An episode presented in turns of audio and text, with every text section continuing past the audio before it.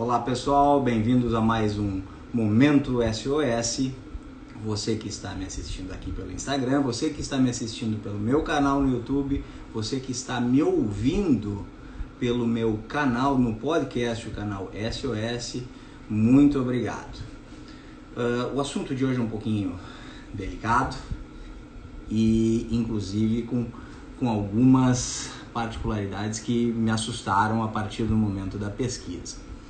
De acordo com a Organização Pan-Americana de Saúde, vinculada à OMS, uma em cada 160 crianças tem o transtorno do espectro autista. Perdão, já comecei mal. Transtorno do espectro autista.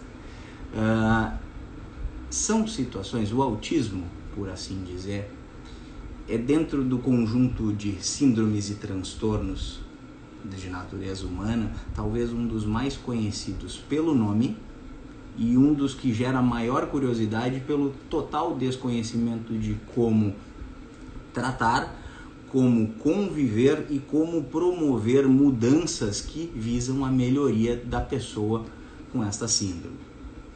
Pensando nisso e pensando também no papel do exercício físico, já que eu sou um educador físico, o papel do exercício físico na como objeto de transformação da realidade do sujeito com o transtorno do espectro autista, essa live está acontecendo e para que ela seja muito bem aproveitada, eu estou para convidar aqui uma pessoa de notório saber e que nos deu a honra, inclusive, desta presença. Vamos tentar acioná-lo aqui.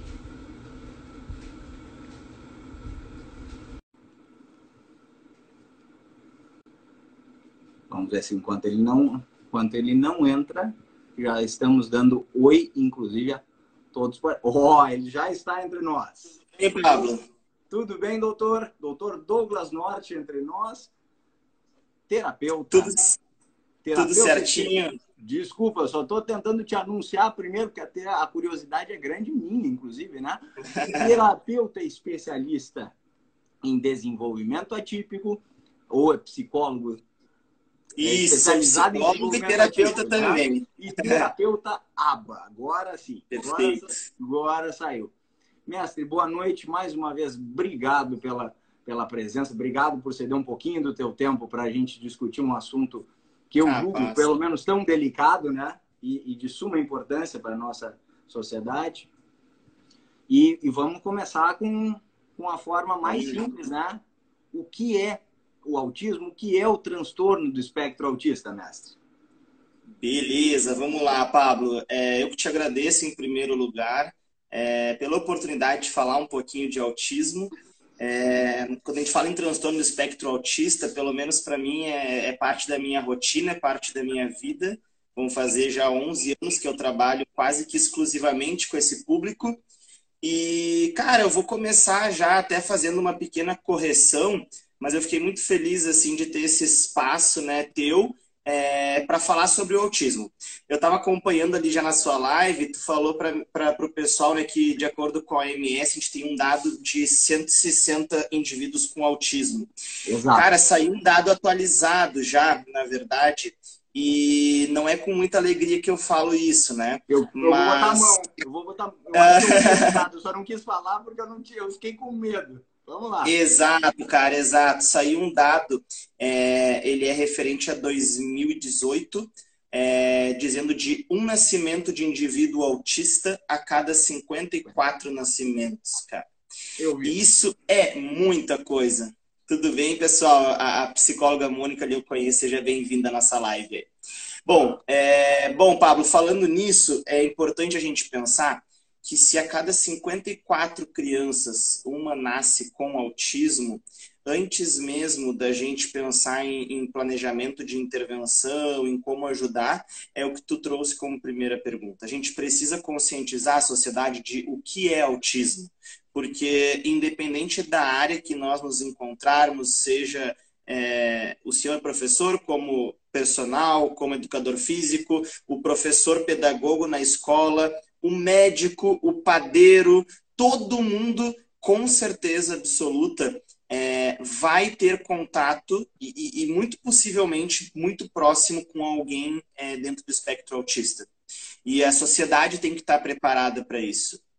A notícia boa é que a gente ainda, por uma questão cultural, está acostumado com, um conceito de autismo um pouco antigo. Então a gente vê muito em novela, em filme, e a gente ainda acredita naquele autista, a caricatura dele com uma pessoa que está lá batendo a cabeça na parede, que está se balançando e que não vai falar. E isso já é um pouco desconstruído, cara. Honestamente, a grande minoria. Assim, eu tenho alguns dados que eu posso trazer formalmente, por exemplo, da minha clínica. É, esse público, é, esse tipo de paciente hoje é menos que 10% do, do nosso público da clínica. Então, realmente é muito menor, felizmente.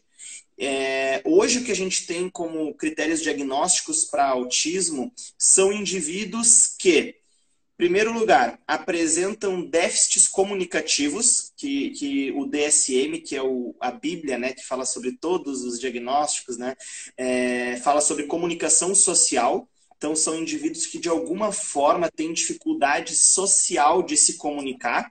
É, e é, é, legal que a gente fazer uma, uma separação bem rapidinha entre comunicação e linguagem, porque não quer dizer que obrigatoriamente ele não vai falar, ele pode falar, mas não consegue usar essa fala como comunicação.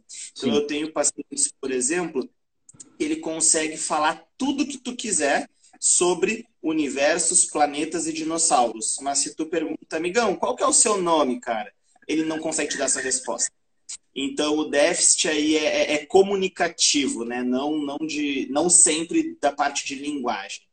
É, outra parte importante que a gente precisa trazer é que o segundo critério diagnóstico, além da comunicação social, são padrões de comportamento restritos ou repetitivos. Então, aquela caricatura de balançar a mãozinha, que a gente chama de estereotipias, é, bem como algum movimento de se balançar, ou interesses exclusivos só em dinossauros, só em carrinhos, só em boneco daquela marca. É comum a gente ver crianças, principalmente quem está com, com criança pequenininha, Ó, o meu afilhadinho veio dar um oi também. é, quem tem criança pequenininha em casa, Pablo, consegue observar alguns padrões que, que aqui a gente não vai chamar e não importa assim certo e errado, bom e ruim mas que são um pouquinho diferentes do que a gente está acostumado. Então, aquela criança que opta pegar os brinquedos e, e, organizar por tamanho, por cor, alinhadinho, um do ladinho do outro. Tudo isso são padrões de comportamento que são restritos e, por vezes, repetitivos, que servem para a gente como sinal de alerta. Tipo, opa, tem alguma coisa aqui no meu filho que está diferente, tem alguma coisa no meu paciente que não está igual o, o, o, as outras crianças da mesma idade. Sim. E aí, Pablo, a gente traz a ideia de por que que hoje, na, não só na minha clínica, mas se a gente pensar em contexto Brasil e mundo, por que, que a gente tem cada vez menos né, é, esse público de autistas que fica se batendo, se machucando constantemente, autolesão, casos muito graves? Aqui eu falo com muita responsabilidade, assim, não estou falando que eles não existem, só estou falando que não é mais a caricatura, né? Se a gente Sim. pegar a grande maioria, ainda é menor. A gente tem essa melhora significativa no quadro e no curso, porque tem se batido muito numa tecla que se chama intervenção precoce. E isso está fazendo toda a diferença no mundo. Quanto mais cedo eu pego o paciente, e aí entram conceitos de neuroplasticidade, até vocês da educação física estudam muito, assim, questão de, de reabilitação, Sim. de movimento motor, né? É, certamente tu, tu, entende do que eu estou falando. É, quanto mais cedo eu pegar, mais aberta tá aquela janelinha do neurodesenvolvimento, mais plástico tá o cérebro, mais conexões ele faz de forma mais rápida. E aí a gente tem alguns dados legais. Então, a, a, a proporção de pacientes que chegam para gente com menos de dois anos de idade e esses conseguem falar é super alta. Aqueles que chegam a, partir dos 3, 4 anos de idade, é, não, não tem nada perdido, a gente tem muita coisa para fazer. Três aninhos é um ótimo prognóstico ainda, mas começam a reduzir algumas é, expectativas em relação à, linguagem vocal, à comunicação vocal. Então, acho que a gente investir em conhecimento para as pessoas estarem atentas a esses sinais de alerta que não querem dizer que é autismo e encaminharem para uma possível avaliação, intervenção precoce, é por aí que a gente tem que começar. A gente não vai mudar, infelizmente. É que nem a, a, política no Brasil. Certo ou errado, a gente não vai mudar nessa geração. A gente vai precisar então. de algumas gerações para limpar e melhorar. Então, é essa a perspectiva que a gente tem que pensar nesse momento. Eu tenho dúvida, inclusive, quanto à política, se a gente vai conseguir é a gente continuar no assunto do autismo mesmo. É verdade, é verdade. Doutor, uma, a, a, situação do, do autismo, ela também teve um, uma repercussão grande a partir do momento, acho que foi de uma reportagem do Fantástico, não me recordo se há dois, três anos atrás, aonde colocou que o Messi, o melhor do mundo, teria sinais é, de autismo dito por neurologistas e tudo mais. Então, Isso. Então, é, eu, eu, concordo, começou a, a, quebrar aquele paradigma, aquele estereótipo do, do autista é, totalmente é, antissociável, totalmente é, não verbal. Então, Exato. essas coisas realmente. Mas aí vem, vem algumas dúvidas, tá?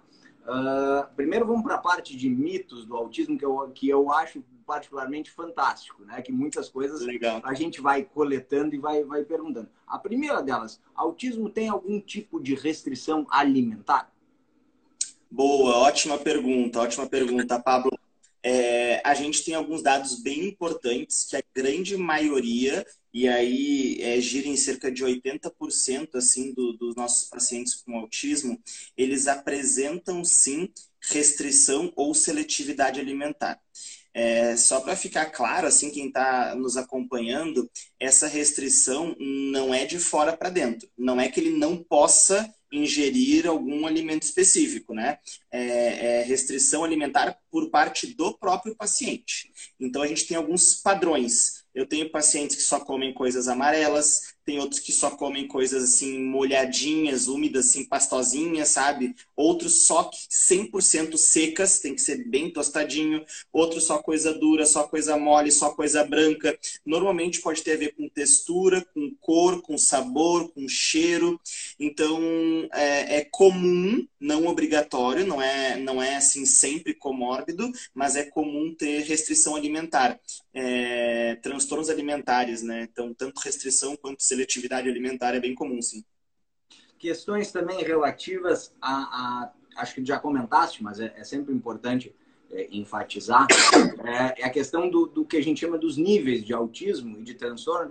A questão da estimulação precoce, o quanto ela é eficaz, o quanto ela pode ser, vamos colocar assim, tangível para que, que a gente consiga explicar, uh, o quanto ela consegue melhorar um, um, quadro inicial. Então, aquele autismo que estaria neste paradigma aqui, ele, a partir de uma, uma condição de estimulação precoce, ele vem para cá, ele consegue é, vir a ter uma Ótimo. vida social plena. Como seria?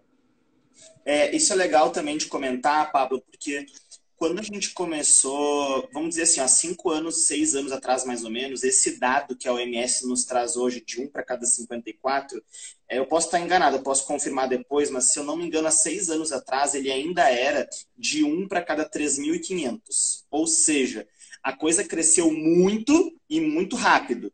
E aí, claro, é, é, é que nem fazer um comparativo com a pandemia do Covid, assim, né? Uh, surgiu, as pessoas começaram a estudar. No momento que virou uma pandemia global, todo mundo desesperado, houve todos os investimentos possíveis para resolver isso. O autismo também, é, ele era estudado, a, a, pessoas trabalhavam relacionado ao autismo, né, como eu, por exemplo, mas quando a gente começou a ver essa crescente tão grande, houve toda uma, uma mudança enquanto ciência para olhar e tentar procurar soluções de intervenção e, e de tratamento. E aí isso é importante a gente pensar porque é, o próprio nome do diagnóstico ele foi alterado. O DSM-4, né, ele tratava como autismo, autismo infantil, autismo clássico. Quando saiu o DSM-5, que é o novo livro de critérios diagnósticos, se eu não me engano foi em 2014, eles já trocaram para a nomenclatura de transtorno do espectro autista. E, cara, a palavra, ela, ela, na minha opinião, foi muito bem escolhida. Porque qual que é a ideia de, de, de espectro? Espectro é algo, assim, amplo, E espectro quer dizer que o indivíduo ele pode é, andar aqui dentro. É um espectro, não é um diagnóstico fixo, ele, é, ele é espectro. E isso quer dizer, eu sempre uso aquela, aquela metáfora, assim, uma analogia. Vamos dizer que a gente joga uma pedrinha, pum, lá no meio de um, de um açude, de um lago. Onde essa pedrinha cai, faz barulho, mexe na água. Ali a gente está falando de espectro do autista grave. E conforme a gente vai se aproximando das bordas, cada vez mais a água vai ficando mais lisinha, mais calminha. Ali seria o espectro leve. E a gente tem casos de, de crianças com autismo que sim foram diagnosticadas com autismo e eles estão tão perto ali que a gente não sabe nem exatamente se está na água ou se está no início da areia, de tão leve que é aquele paciente. É, então, o espectro, a criança pode andar aqui dentro pode ser um caso grave, receber intervenção e ir para um caso leve, bem como ela pode ser um caso leve, é, não ter o acompanhamento, estimulação adequada e se tornar um grave. É claro, Pablo, que a gente tem que ter muita responsabilidade para falar isso, porque não é só fazer ou não fazer a intervenção. Porque se a gente pegasse só essa variável, a gente já está falando de um mundo aqui de, beleza, está fazendo a, a, a intervenção está fazendo intervenção no modelo correto, com um profissional correto, com a formação adequada, com a super... Né? A gente já teria um mundo para discutir. Mas então, só de variáveis além da intervenção, escola, família, equipe, carga horária de intervenção, é, é, várias coisas, separação de família, podem influenciar essa criança a daqui a pouco melhorar ou piorar o, o padrão em ritmo do neurodesenvolvimento. Agora, uh, o que a literatura nos traz é que quanto mais cedo nós pegamos, mais efetiva vai ser a intervenção. O, o, o diagnóstico de espectro autista, Pablo, ele é, ele é considerado um transtorno do neurodesenvolvimento. Isso quer dizer que, em maior ou menor grau, porque cada um é um, não existe dois iguais, eu, eu nunca conheci, acho que nunca conheci dois autistas iguais, cada um é um, assim como nós, né? Uh, mas dentro desse cada um é um, a gente, a gente vai planejar assim intervenção também sempre individualizada, personalizar tudo, acho que é a grande sacada assim, sabe, vai personalizar tudo. Só que assim, quanto mais cedo eu pegar, mais provável é que eu recupere atrasos do desenvolvimento. Porque em maior ou menor proporção, todos eles apresentam atraso no desenvolvimento. E aqui eu estou falando de desenvolvimento de uma forma global, neurodesenvolvimento, e a gente poderia entrar em áreas, inclusive, da tua área. Então, tem desenvolvimento, a parte motora, a parte social, a parte comunicativa. Então, em maior ou menor proporção, todos eles vão ter algum tipo de atraso. Isso quer dizer, é, eu vou fazer uma, uma, analogia que eu sempre faço para as famílias, que é assim, ó, vamos dizer que nasceu uma criança com, com autismo e nasceu outra criança juntinha tá? Sem autismo. Aí levou um aninho de idade para essa criança aqui descobrir que tem autismo. Essa aqui que não tem, ela já andou um pouquinho na vida. Essa com autismo, ela também andou, ela aprendeu algumas coisas, mas num ritmo um pouquinho mais lento. Então, com um aninho de idade, a gente tem esse delay, esse atraso. Quer dizer que eu começo a intervenção, opa, cheguei já. Agora, se eu não me dou conta disso com um aninho de idade, cara, essa aqui vai embora. E a minha tá indo. E quando eu vejo, tô com cinco anos, só que o atraso é muito maior. Isso não quer dizer que eu não vou conseguir equilibrar. Quer dizer que, cara, tem pelo menos quatro anos aí que eu tenho que recuperar porque eu não me dei conta antes, saca? E aí entra a ideia de intervenção precoce. Eu, eu, eu me sinto super privilegiado, assim, eu tive a honra de, de ter uma experiência de trabalhar com crianças com autismo lá no Canadá. E aí, isso faz um tempão já, acho que vai fazer oito ou nove anos, por aí. E, cara, é... quando eu cheguei lá, na clínica, eles estavam atendendo bebês de seis meses de idade. Nossa. E eu falei, meu Deus, cara, o que, que vocês estão fazendo, sabe? São bebês. E aí o, eu me lembro que o supervisor falou, ah, tu que é o brasileiro, né? Aí eu já senti, porque é uma coisa cultural nossa, sabe? Tu tem um filho hoje no Brasil, as pessoas têm medo, elas têm receio, elas têm um luto muito grande de procurar o suporte. E, e esse luto, e eu entendo, é, é, super aceitável um pai uma mãe que planeja uma criança, tem toda uma expectativa, faz muito sentido é, é, esse luto. Mas, na minha opinião, e talvez não tenha o humor da minha língua quando eu tiver filhos, que ainda não tenho, mas, na minha opinião, a gente não pode deixar o nosso luto, o nosso sentimento adulto, a gente pode trabalhar na terapia. Agora, o tempo da criança ele não vai voltar. Então, cara, o, o, esse supervisor meu do Canadá foi uma coisa que eu nunca esqueço, que é assim, cara, ele tem seis meses, ele não tem diagnóstico de autismo, ele tem sinais de alerta ele não sorri quando está mamando, ele não olha no olho da mãe durante a amamentação. Eu passo a mãozinha no pé, ele não encolhe os dedinhos, ele não está segurando a cabecinha. Eu não estou dizendo que ele tem autismo. Eu estou falando que algo no desenvolvimento dele não está legal. Vamos trabalhar, vamos fazer terapia, porque terapia não faz mal. Se chegar lá com cinco anos e falar que eu errei, puxa, que pena, não era autismo, não se ele tá super bem. Exatamente. Agora, tem autismo? Cara, quatro anos e meio que eu ganhei e ele tá igual os amiguinhos de cinco anos. Entendi. Acho que essa é uma grande mensagem a ser passada, sabe? Há uma, há uma dúvida agora que, que surgiu minha, mas antes eu preciso voltar aqui.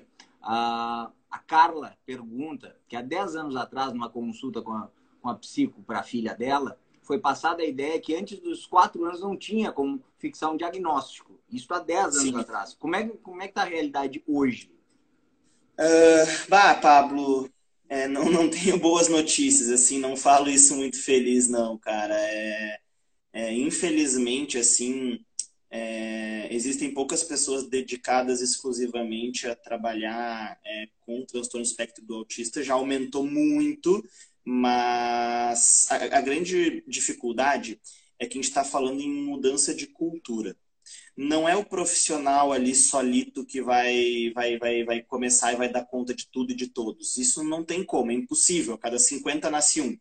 A gente precisa mudar uma cultura, cara. As pessoas da sociedade precisam saber o que é autismo, as universidades precisam saber o que é autismo. E a gente começa a entrar nessas questões assim mais é, é, pensando de política pública e privada. Pensa assim, ó. O, o, os médicos hoje, e aqui no Sul a gente tem sorte, a gente tem grandes nomes da neuropediatria, da psiquiatria infantil, grandes nomes, referência em autismo no Brasil.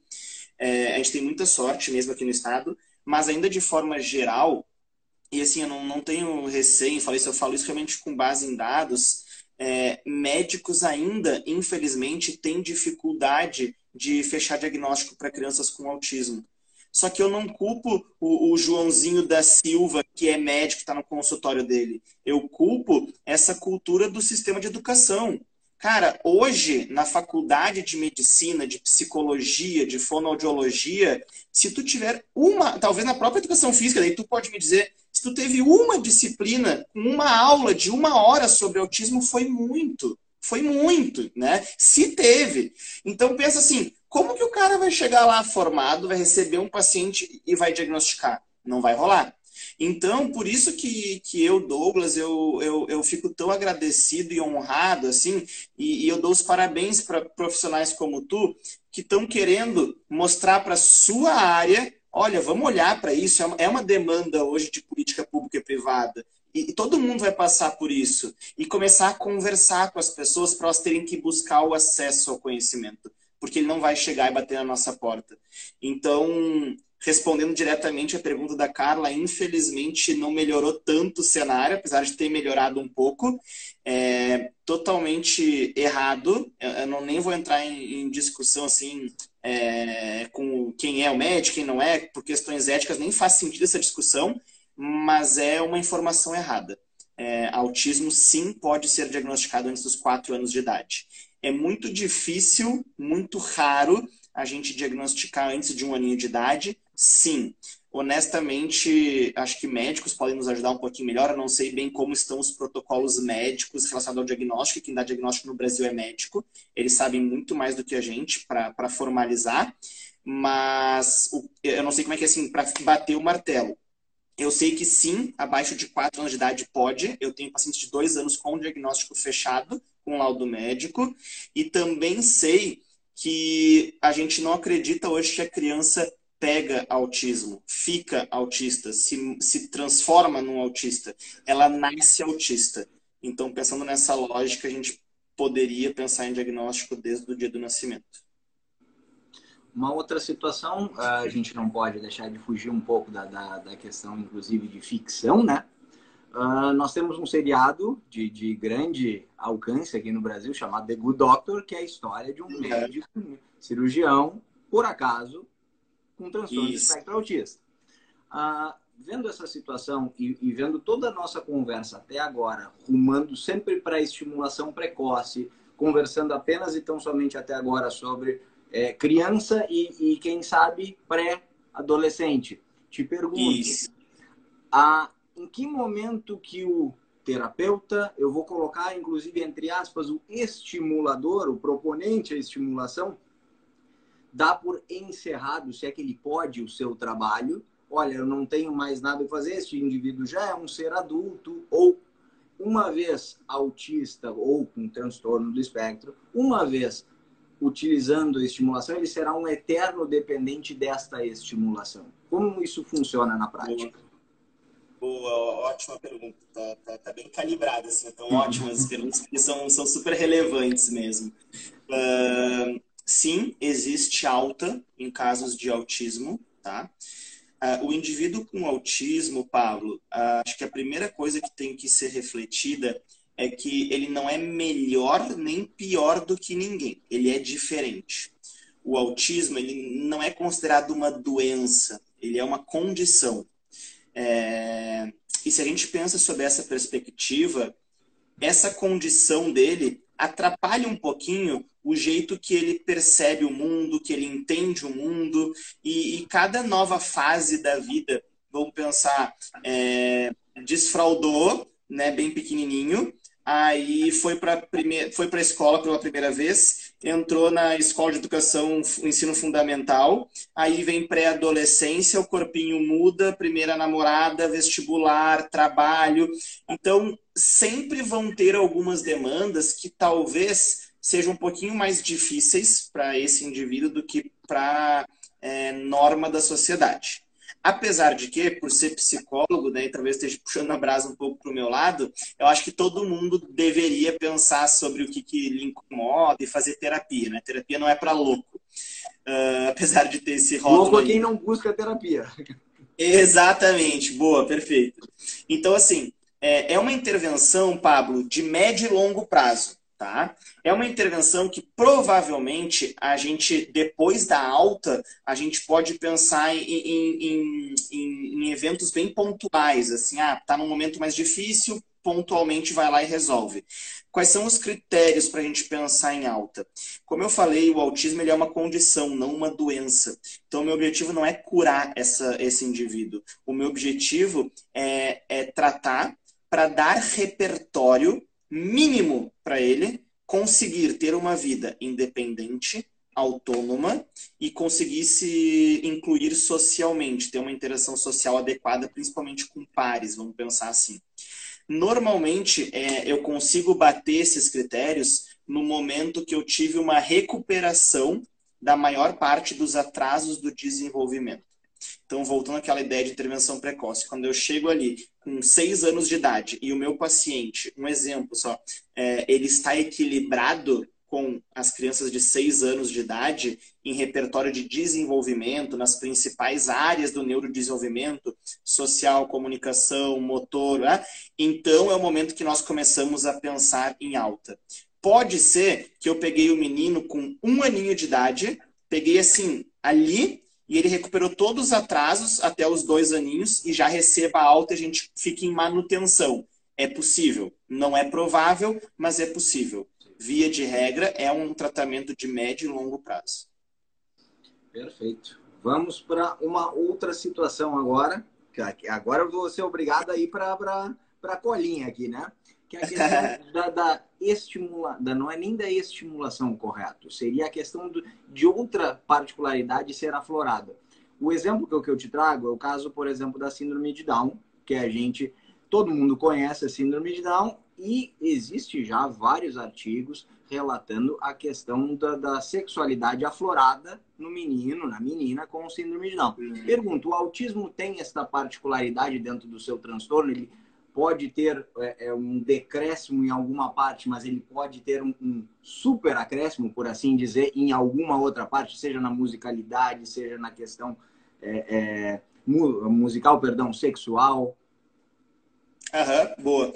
Cara, é, acho que quando a gente volta assim pro, pro, pro conceito teórico né, de, de neuroplasticidade cerebral, ele vai nos ajudar a entender um pouquinho essa ideia.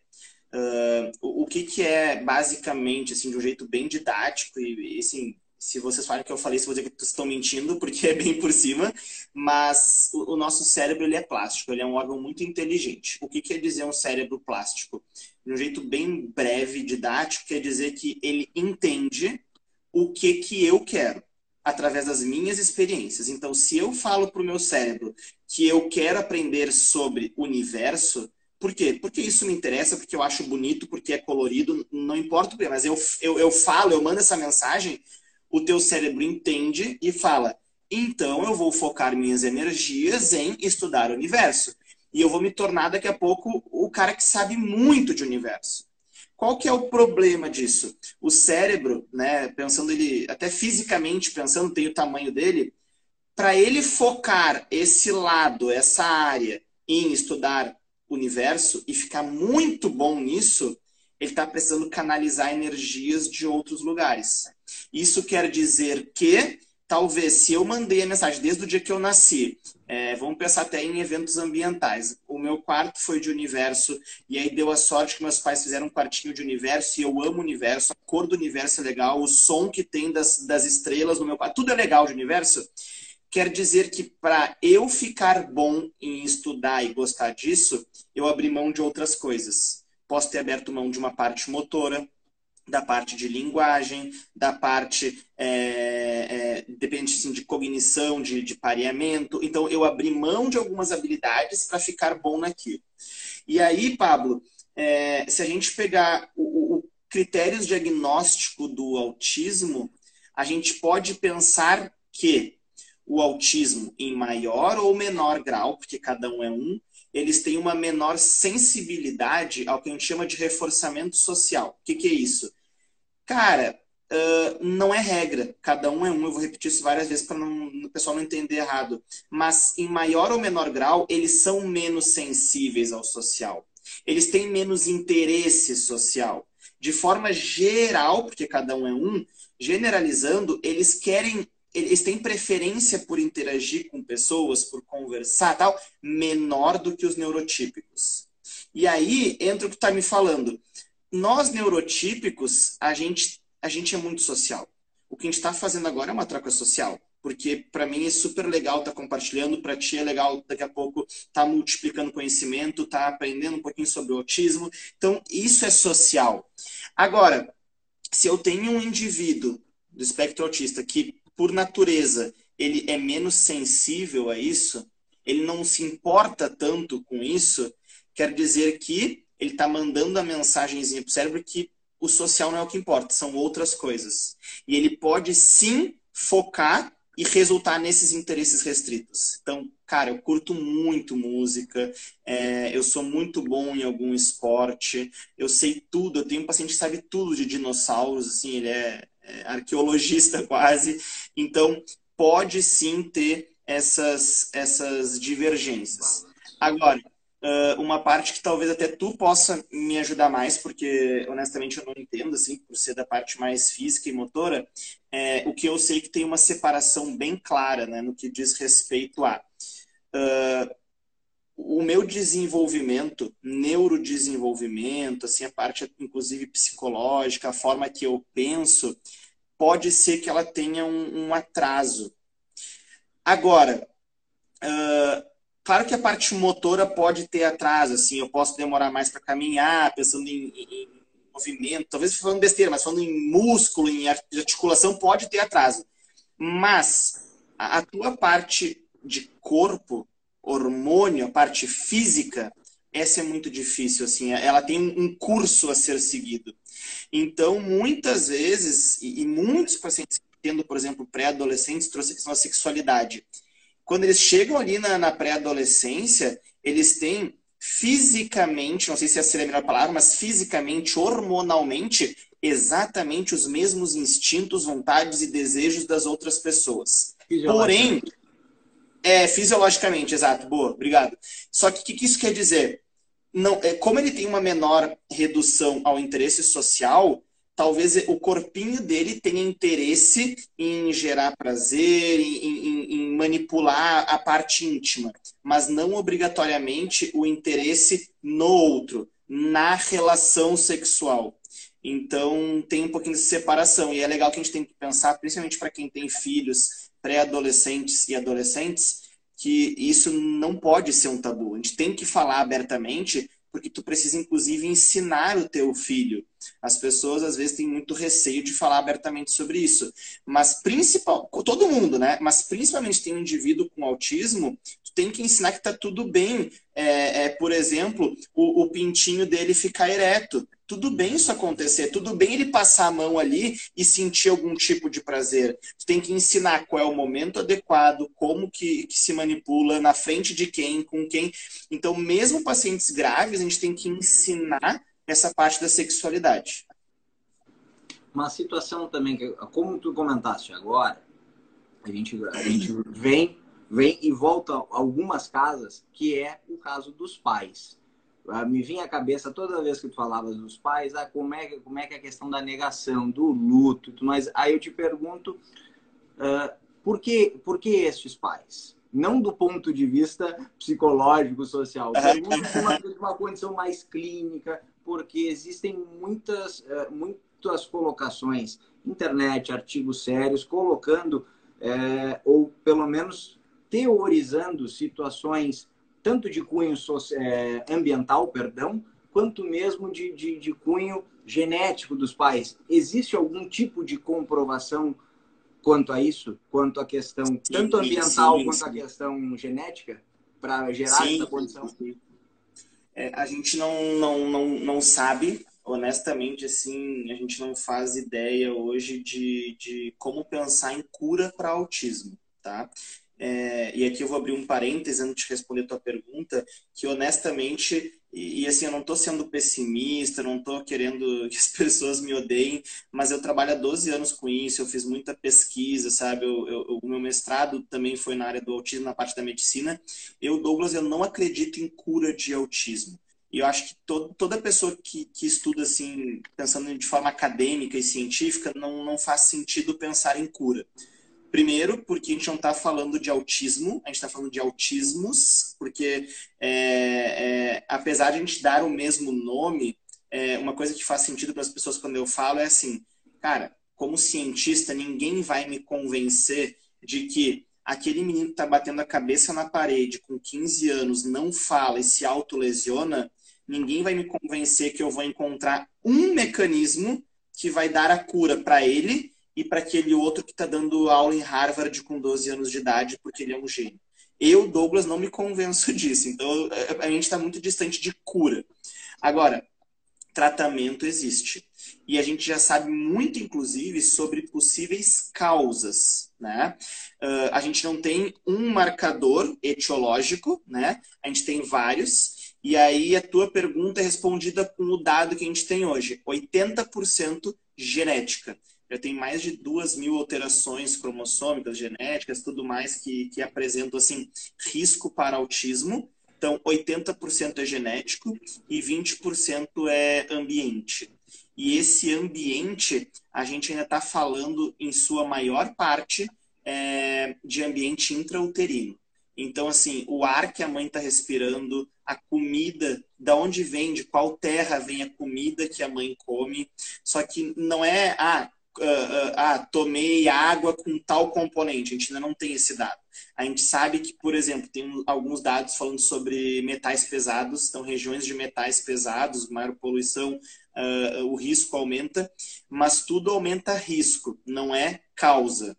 A gente sabe também que anticonvulsivantes, por exemplo, é, é, medicamentos anticonvulsivantes, eles aumentam absurdamente o risco para o diagnóstico do autismo. Então, as mamães que estão que, que grávidas né, e fazem uso têm que conversar com o médico, porque a gente tem que evitar o máximo. Então, acho que assim, é, é, é multi, variáveis, multivariáveis, a gente não tem muito controle e por isso, mais uma vez, a nossa obrigação de fortalecer é, triagem. A gente precisa triar, a gente precisa rastrear o mais rápido possível. Vou só responder aqui, Douglas. Sim, Carla, vai ficar gravado. É, tem, inclusive no YouTube, tá? Mas continuando. Primeira, primeira coisa que eu não te perguntei, o que é terapeuta ABA? Que eu, eu, eu já li sobre o ABA, no caso, a terminologia, mas eu, eu queria que tu explicasse para nós é, é, o que é um terapeuta ABA. Boa, boa, perfeito. Então, assim, uh, por muito tempo, né, Pablo, é, a gente teve diferentes tipos de intervenção para crianças com autismo e muito estudo. É, e hoje a gente tem, é, enquanto ciência, a gente tem alguns níveis lá de, de estudos, né? E, e, o topo da cadeia a gente chama, não, não vou entrar aqui que não é o tema, mas se chama meta-análise, que é, é assim, o estudo que mais representa todos os outros estudos, é o que está escrito numa meta-análise que confia porque está certo, assim, foi bem validado. E hoje todas as meta-análises indicam que a terapia padrão ouro, a terapia que funciona, a terapia que tem resultados comprovadamente, cientificamente comprovados para autismo, é a intervenção ABA. O terapeuta ABA é quem aplica esse modelo de intervenção. E, e o que a gente gosta sempre de ressaltar é que a ABA ela é uma ciência, ela é uma forma de entender o comportamento humano não foi pensada para autistas, foi pensada para seres humanos. Então, eu, eu, eu, enquanto analista do comportamento, é, enquanto ciência, eu estou estudando comportamento humano. E a parte da aba, que é aplicada, que vem do Applied Behavior Analysis, ela é aplicada porque eu pego esse conhecimento que eu sei de comportamento humano e aplico ao autista. E hoje é o que a gente tem de melhor, essa ciência porque ela é quantitativa. Eu consigo literalmente mostrar gráfico para cada família que passa por mim de melhorou ou piorou daquele paciente específico. Vamos chegar agora na parte, vamos dizer assim, mais interessante um pouquinho para este que vos fala, né? Uh, doutor, para essa live acontecer, eu antes dei, obviamente, algumas olhadas em documentários, olhei é, o YouTube, usei artigos científicos e uma das coisas que eu confesso que mais me emocionou foi um, um projeto no Rio de Janeiro de um professor de educação física que começou a trabalhar a estimulação uh, das crianças a partir de movimentos de ginástica artística, movimentos que pode parecer elementares para muitos de nós na faixa dos 30, do, dos 40 anos, mas que mesmo as crianças, vou botar essa condição convencionais hoje, já não fazem mais. Então, uhum. que dirá as pessoas com transtorno de espectro autista?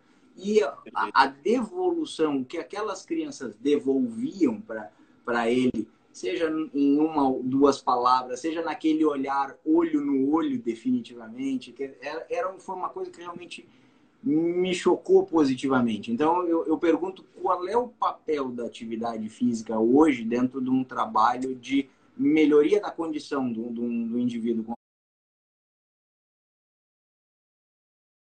autismo.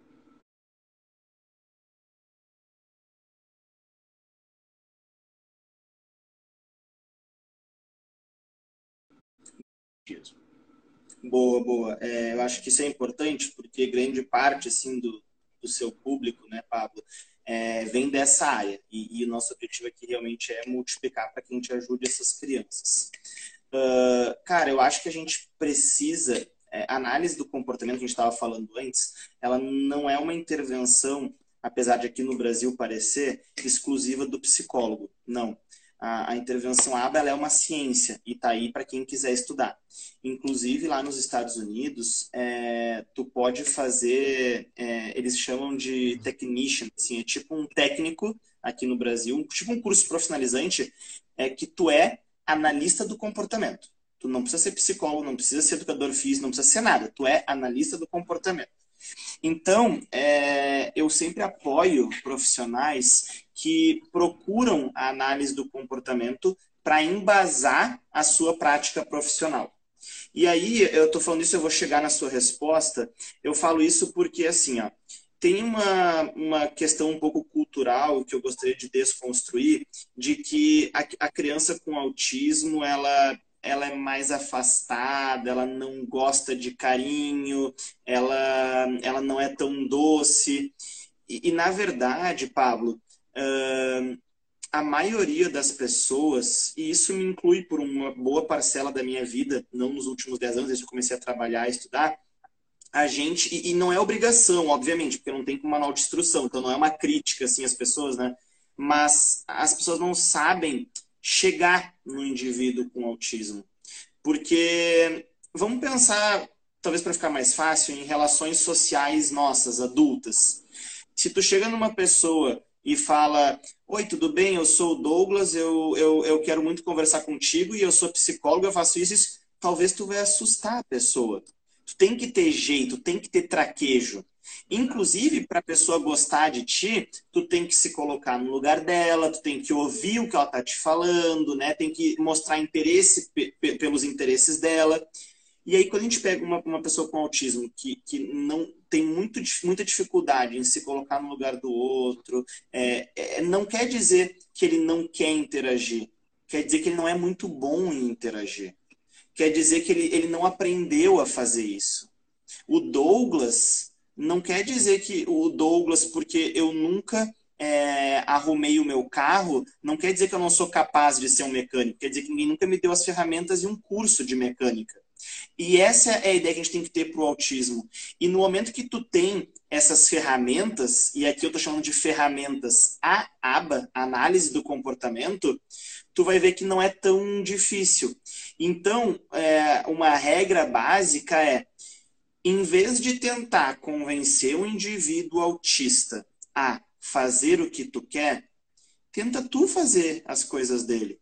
Entra na, na, na brincadeira dele e, e aí eu, eu sei exatamente assim do é, da, da, da, notícia que está falando, eu acho muito bonito assim o trabalho desse profissional, né, naquele projeto específico, pelo pouco que eu li, assim, não me aprofundei, mas o que, que ele conseguiu, assim, né? É, a gente não está convencendo a criança a fazer uma atividade motora. A gente está encontrando crianças que, naqueles interesses restritos, naquelas coisas que elas gostam, naquele jeitinho de sentir, perceber o mundo, mexer o corpinho, é, talvez o movimento, o som, para aquelas crianças faz sentido, é legal, é prazeroso. E aí elas optam em se engajar com ele. Isso não quer dizer que vai servir para todas. Então eu acho que, aí, respondendo a tua pergunta, o papel do, do educador físico, de quem trabalha com exercícios para e com crianças com autismo, qual é? Enquanto profissional, eu acho que cada um precisa exercer o que tem de melhor. Se tu é um profissional da área motora, o teu papel é estimular a parte motora, é olhar para a atividade física. É, eu, eu, sempre brinco com as famílias, né? Ah, meu filho tem que ir para a escola para socializar. Eu falo, não, o teu filho tem que ir para a escola para aprender. O papel primário da escola é acadêmico. Se Verdade. tu quer socializar, vai para o clube. Claro que aqui a gente está brincando assim, né? Mas tem é, secundariamente socialização. Mas o que eu digo é que cada profissional precisa saber para o que estudou. Porque, poxa, cara, tu ficou cinco anos estudando isso. Tu é bom nisso. Usa isso a teu favor. Então, o papel do profissional de educação física, por exemplo, é estimular a parte física, a parte motora. Qual que é o papel desse profissional com o indivíduo com autismo? É descobrir como estimular a parte motora através dos interesses daquela criança, daquele paciente. Porque se tu chegar para um grupo de 20 crianças, 19 neurotípicas e uma autista, tu vai dizer para 19, galera, vamos brincar de queimada! Os 19 vão sair correndo, rindo, se divertindo. E o autista vai lá para o canto. E não quer dizer que ele não quer brincar, quer dizer que ele não sabe brincar. Então, talvez é o momento de tu ir para o canto com ele e ver o que ele gosta de fazer. Ah, ele está lá no canto, é, brincando de bater assim na parede. Cara, bate com ele, faz uma musiquinha, um som. Daqui a pouco, daí a gente entra assim. Eu estou falando, é, dando exemplo, estou falando de um jeito didático, questões bem teóricas, tá? A gente chama isso de variações. Então começa fazendo o que ele quer, tá lá batendo. Tu vai ver que ele vai te olhar. Ah, esse cara tá aqui fazendo a mesma coisa que eu, esse cara é legal. E aí tu cria uma janelinha para variar. Tipo, tamo batendo, cara. Mas dá pra fazer assim também, ó. E aí daqui a pouco ele te imita. E aí vocês estão conectados. E aí daqui a pouco tu, tu... ah, também dá para pegar essa bola e jogar aqui, mas dá para jogar quando tu vê que tá jogando queimada. Então acho que o papel do, do, do, do, do, do educador físico, resumindo, é tu tem que fazer o que a tua área te ensinou a fazer, estimular a parte motora. Mas usar todos os recursos para compreender e entrar na, no mundinho, na vidinha dessa criança e trazer ele de lá a gente não vai conseguir, cara, fisgar um, um indivíduo com autismo falando daqui de fora, faz isso, faz aquilo, isso é certo, isso é errado. Porque esses conceitos sociais, cara, isso é cultura. Eu só sei que é certo que é errado porque meu pai e minha mãe me ensinaram, porque o mundo que eu vivo me ensinou. Eu tenho que, no caso do autismo, ir lá, fisgar ele e trazer de volta. Acho que essa é, é a racional da coisa. Perfeito. E, e dentro Estou me colocando agora. Eu vou receber um, um, um rapaz, vindo inclusive da clínica, aí, do, da sua clínica, e eu vou trabalhar com ele. Obviamente, já vamos, inclusive, é, é, colocar a próxima pergunta agora no ar. Obviamente, vamos trabalhar de forma multi e interdisciplinar, né? Perfeito, então, perfeito. Então, já vou, eu já vou perguntar quais seriam as melhores atividades para tentar trabalhar a questão motora de um, de um autista. Ótimo, ótimo, ótimo, Pablo. É, aí é bem legal isso, cara, porque eu adoro trabalhar em equipe e não sei trabalhar sem, sem equipe. A gente precisa dos outros, né? O que, que eu sugiro? É, eu não conheço, honestamente, até desculpa minha ignorância, mas deve ter, devem ter vários instrumentos de avaliação motora, assim, né? Que nem tem, tipo, tipo assim, avaliar membros inferiores, avaliar tronco, avaliar se tá bom, se tá ruim, se tá flácido. Não manjo disso, mas deve ter. Acho que a primeira coisa é o profissional escutar a família e ver as principais demandas daquela família. Então, assim, por que, que o Douglas encaminhou ele para ti? Por que, que o médico encaminhou para ti? Por que, que a família está chegando para ti? Ah, está encaminhando porque ele tem dificuldade de equilíbrio. Está encaminhando porque tem dificuldade nos membros inferiores. Não consegue intercalar é, os pezinhos para subir, alternar os pés para subir escadas. Nesse momento, tu vai fazer uso e toda a literatura vai apresentar. Eu que não conheço de vocês, assim, né? Mas tu vai pegar quais instrumentos que vão avaliar isso. Então, em que nível ele está? Ah, ele consegue levantar um pé, ele consegue pular, ele consegue dobrar o joelhinho e ir para frente, depois o outro. E aí sempre tem um passo a passo assim de aquisição. E aí tu vai pegar aquele passo a passo de aquisição e tu vai pensar, para esse paciente específico, tu conversou com a mãe, o que, que ele gosta? Ah, ele gosta de água, ele gosta de massinha de modelar. Beleza, então eu vou planejar brincadeiras com água e com massinha de modelar, atividades que vão trabalhar aquele meu objetivo. Então, ah, eu quero que ele aprenda a levantar uma perninha e ele adora água. Cara, eu vou dizer levanta a perninha e vou botar uma bacia de água. Daí ele pisa e molha tudo e se diverte levanta a perninha, põe no outro pé.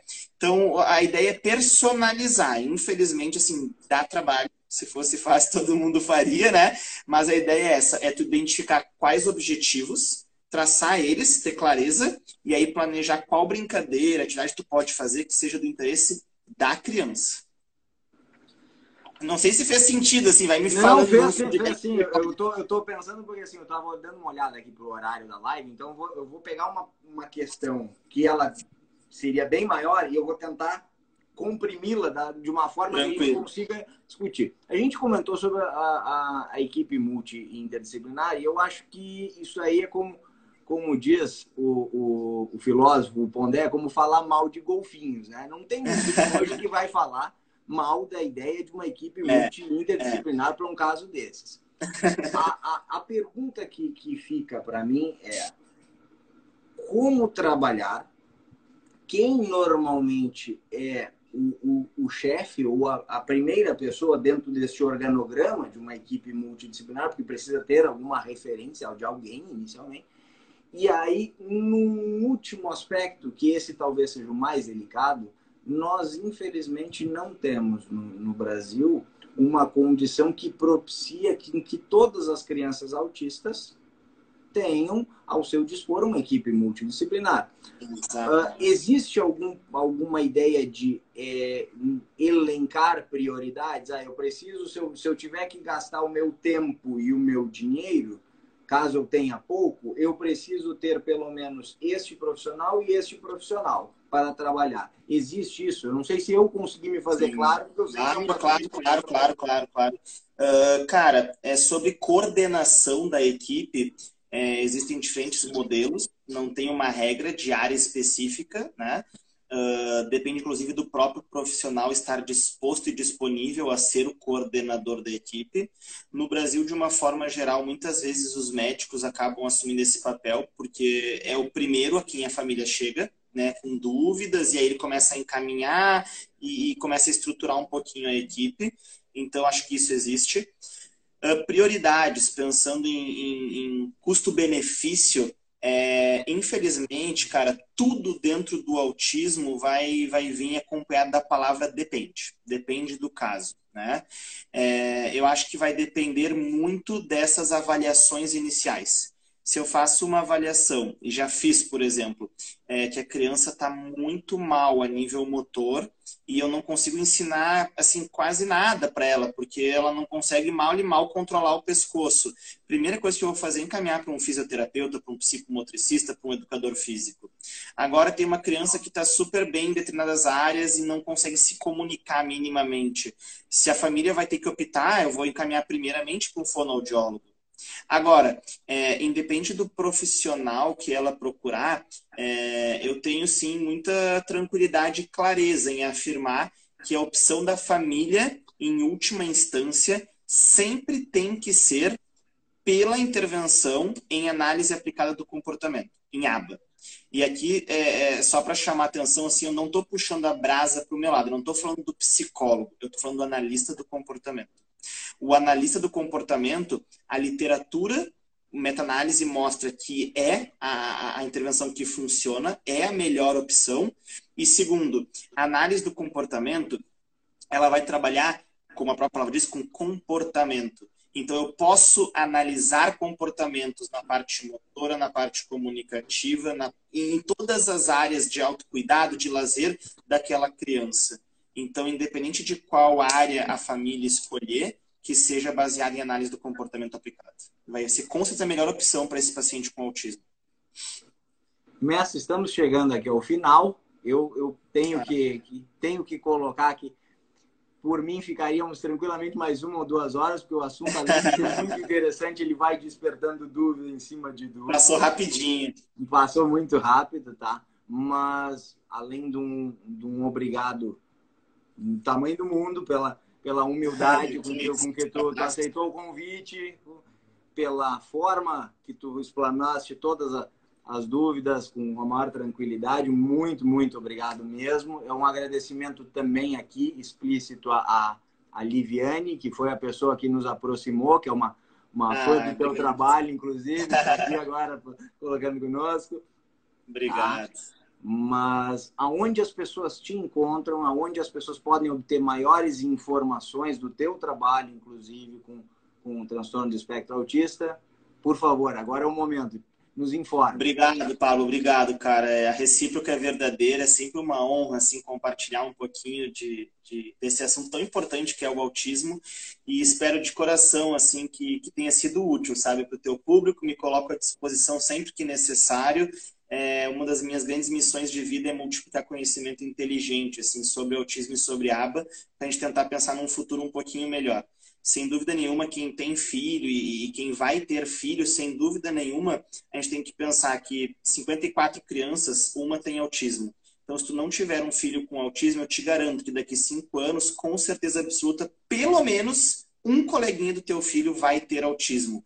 E é, e é responsabilidade social, é, é, o mínimo de pensar no outro, é, estudar um pouquinho e ir atrás desse conhecimento.